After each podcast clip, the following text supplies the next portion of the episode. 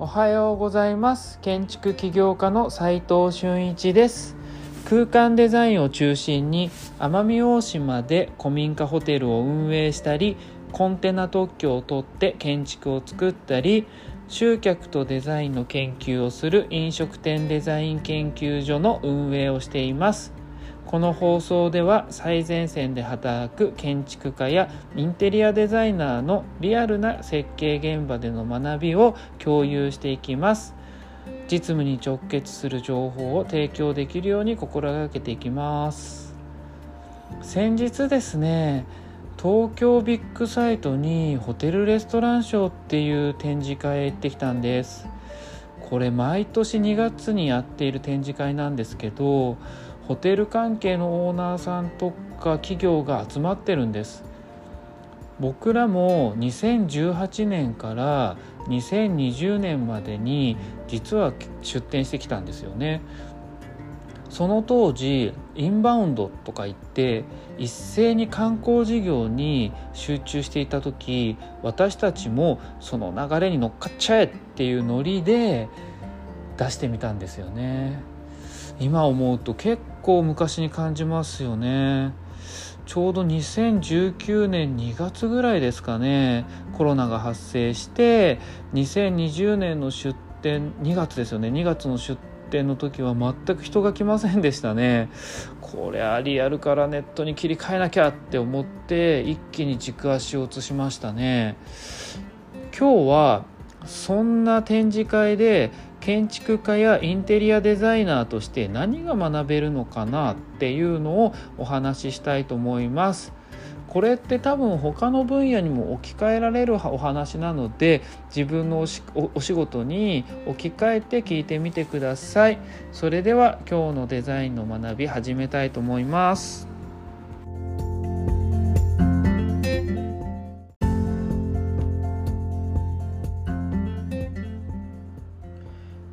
なわけで展示会で何が学べるのという質問に答えていきたいと思います。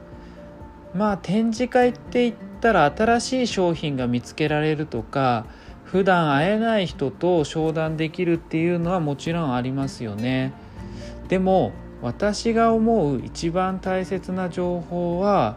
自分のクライアントお客さんですよねの業界のことを学ぶことができる。そしてさらにそれが自分の事業アイデアにつながるっていうところがとても大切なんじゃないかなと思ってますこれ今日の答えなんですよねまあどういうことかというと展示会へ行く側の視点と出展する側の視点の両方の情報を得た上でその業界全体の現在地が学べるんですよね。これってネットには出てないし普段の業務をしているだけでは知り得ない情報じゃないですか。それを半日や1日時間使うだけで学べちゃうって結構すごくないですか？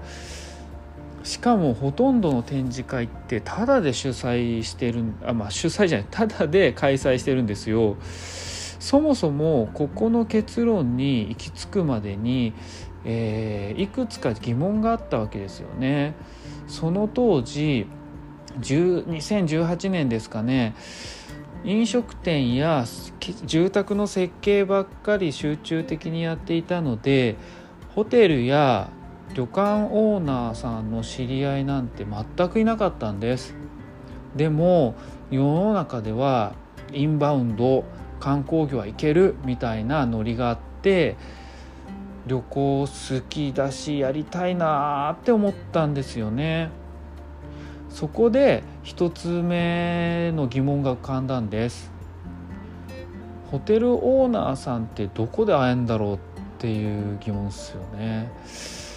宿泊業界のことをネットで調べても本で読んでも出会えるチャンスが全くないんです。その時ある厨房屋さんと飲食店の打ち合わせをしている時に「展示会来てください」って言われてホテルレストランショーを知ったわけですその時僕はこれだと思ってまずは展示会実際行ってみたわけですよね。で行ってみるとものすごい人が集まってたんですよ。これには本当に圧倒されましたね。確かにその当時4日間で6万人ぐらいもっとかな来場していたんですよね。そこで2つ目のね疑問が浮上してくるんです。どんな人が来てんだろう？本当にオーナーさんっているんかね？っていうことですよね。そこで首からぶら下げているこう札みたいなのがあるんですけれどもそれどんな業界の人か色分けしていることに気づいたんです？設計者なら水色だったりホテルオーナーさんだったら紫だったかなみたいな業種がパッと見で分かるようになってるんです。なので会議あ、まあ、会場中適当に歩いていてすれ違う人の名札を見て回ったんですそれで結構オーナーさん多いじゃんって思って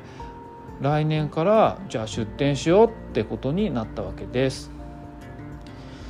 その後レストランショーだけじゃなくて開催されているさまざまな展示会を見て回ったんですよね。それは本当に各業界で関連するものひたすら回ったんですよね。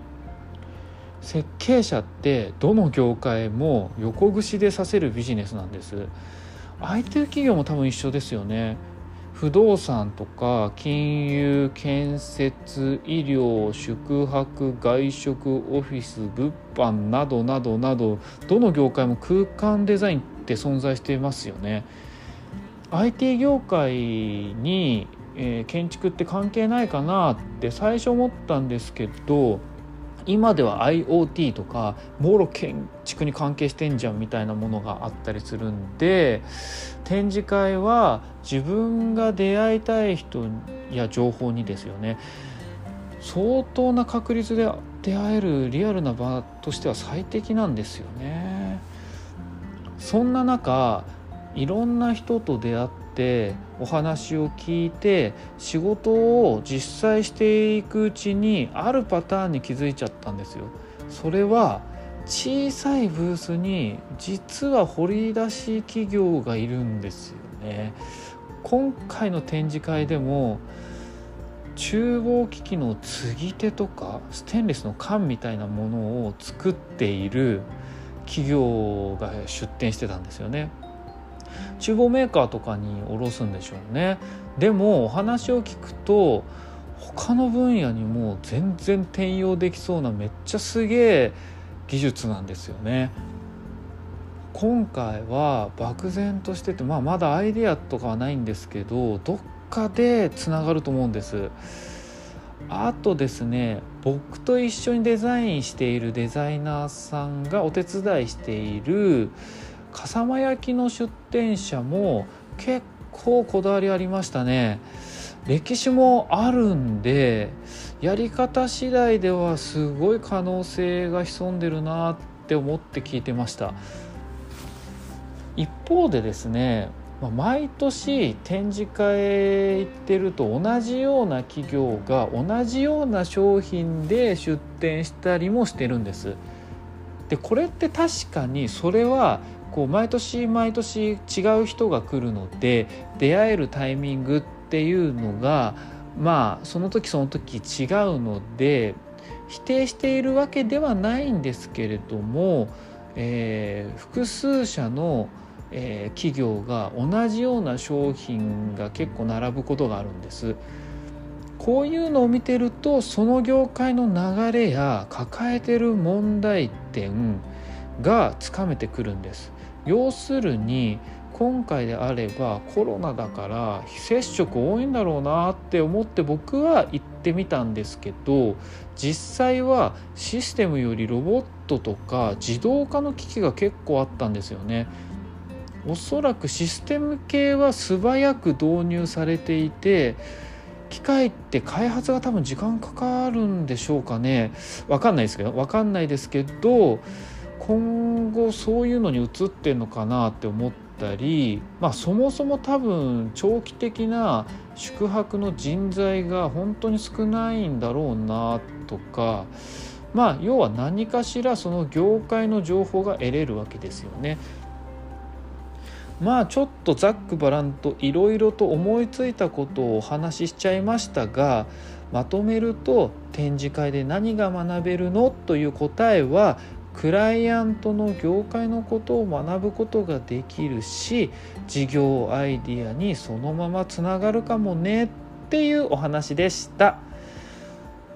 実務で学べるインテリアの学校隠れ家では最前線で働く建築家やインテリアデザイナーのリアルな建築現場での学びを LINE グループで毎日共有しています。